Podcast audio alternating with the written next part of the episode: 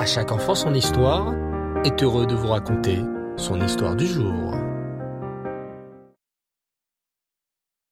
Bonjour les enfants, vous allez bien? Baou Hachem, j'espère que vous êtes tous très impatients d'écouter notre histoire sur la paracha. Comment s'appelle-t-elle déjà?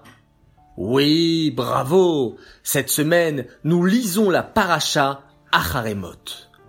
Dans la classe de Moré-Lévy, les élèves observent le tableau d'un œil très attentif. Le Moré a accroché de superbes images représentant le Kohen Gadol au Beth Amikdash. Oh, regardez, c'est le Kohen Gadol, avec tous ses beaux habits. Qu'est-il en train de faire, Moré? Eh bien, les enfants, c'est le jour de Yom Kippour. Le jour de Yom Kippour est un jour très spécial, très kadosh. Oh, ça oui, Moré. À Yom Kippour, on doit jeûner, ni manger, ni boire. Oui, et ne pas mettre de chaussures en cuir aussi. Ni se parfumer. Et ni se laver, même le petit doigt. Excellent les enfants les félicite Moré-Lévy. C'est vrai que Yom Kippour, on ressemble à des malachim, à des anges, et comme c'est un jour très spécial, le Kohen Gadol à l'époque du Beth Amikdash devait se préparer de manière très particulière, car le Kohen Gadol allait pénétrer dans un endroit très très kadosh. Personne n'a le droit de rentrer dans cet endroit, sauf le Kohen Gadol. Savez-vous quel est cet endroit si spécial? Les élèves réfléchissent quand soudain la réponse fuse. Le Kodesh HaKodashim Bravo Harry Le Kodesh HaKodashim était l'endroit le plus kadosh de tout le Beth Amikdash.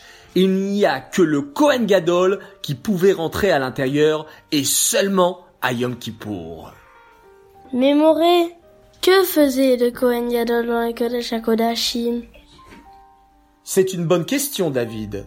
En fait, le Kohen Gadol, lorsqu'il était dans le Kodesh HaKodashim, il priait pour tous les juifs, pour que nous, les juifs, nous ayons une bonne année, une bonne santé, et surtout qu'Hachem pardonne nos fautes. Car à Yom Kippour, Hachem efface toutes nos fautes. Mais, Abraham, tu as l'air tout triste d'un seul coup. Que t'arrive-t-il? Les élèves se tournent vers Abraham. C'est vrai qu'il a l'air très soucieux d'un coup. Tu as besoin d'aide, Abraham? On est des copains, tu sais. On peut t'aider. Eh bien, en fait, quand on a parlé de Yom Kippour, ça m'a fait penser à une bêtise que j'ai faite hier soir. Et je regrette tellement. J'ai promis à Hachem dans ma tefila ce matin que je ne referai plus cette bêtise. Mais je n'arrête pas d'y penser. Morel Lévy fait un grand sourire à Abraham et, tout en observant la classe, s'exclame soudain. Dites-moi, les enfants, n'avez-vous pas remarqué quelque chose d'étrange dans les habits du Kohen Gadol? Observez bien.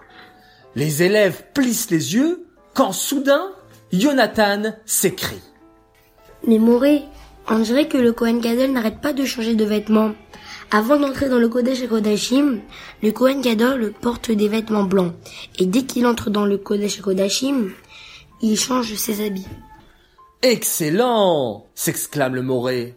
Les enfants, poursuit Moré Lévy d'une voix grave, sachez que le Kohen Gadol se changeait en tout cinq fois durant la journée de Yom Kippour. Et savez-vous pourquoi? Pour une fois, les élèves restent silencieux, ne sachant pas quoi répondre. Moré Lévy se tourne alors vers Abraham et lui dit Mon cher Abraham, je veux que tu saches que lorsqu'on fait une bêtise, mais quand on a fait échouva après, qu'on a regretté notre bêtise et qu'on a bien demandé pardon à Hachem, eh bien après, la bêtise est derrière nous. On oublie notre bêtise. C'est comme le Kohen Gadol qui changeait ses habits.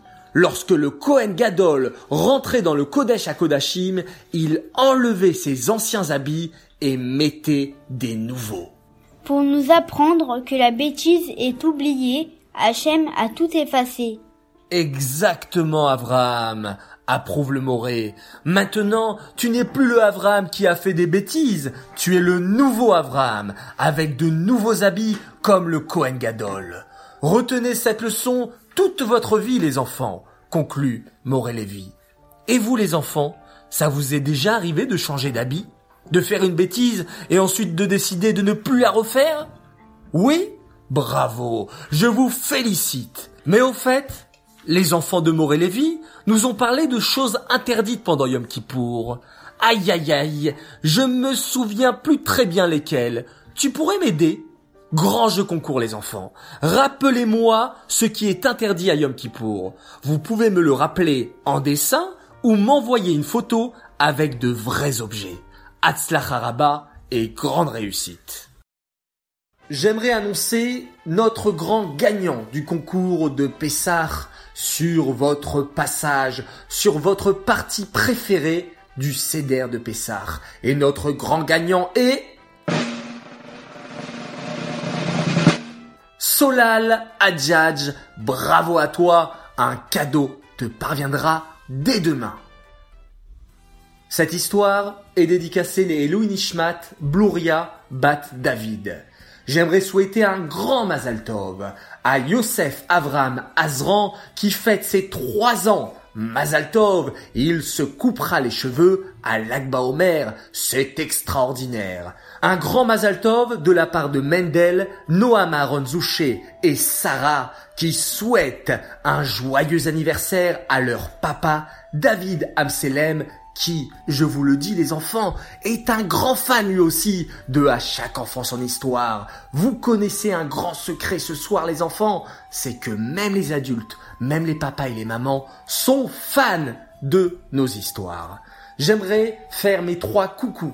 Premier coucou pour Shaina, Moshe, Ethan et Guitel Biton de Nîmes qui sont les trésors de leurs parents. Mon deuxième coucou pour Mendouche, Shalom, Chaya et Arié Attal qui écoutent nos histoires tous les soirs avec grande attention.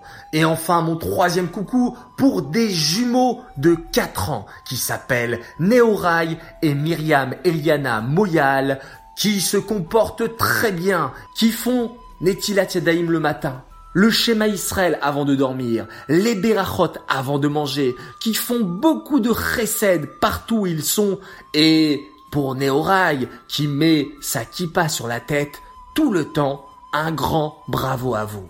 Voilà les enfants, l'histoire et les dédicaces sont terminées. Je vous souhaite une très bonne nuit, Shabbat Shalom, et on se retrouve très prochainement. On se quitte, bien entendu, en faisant un magnifique schéma Israël.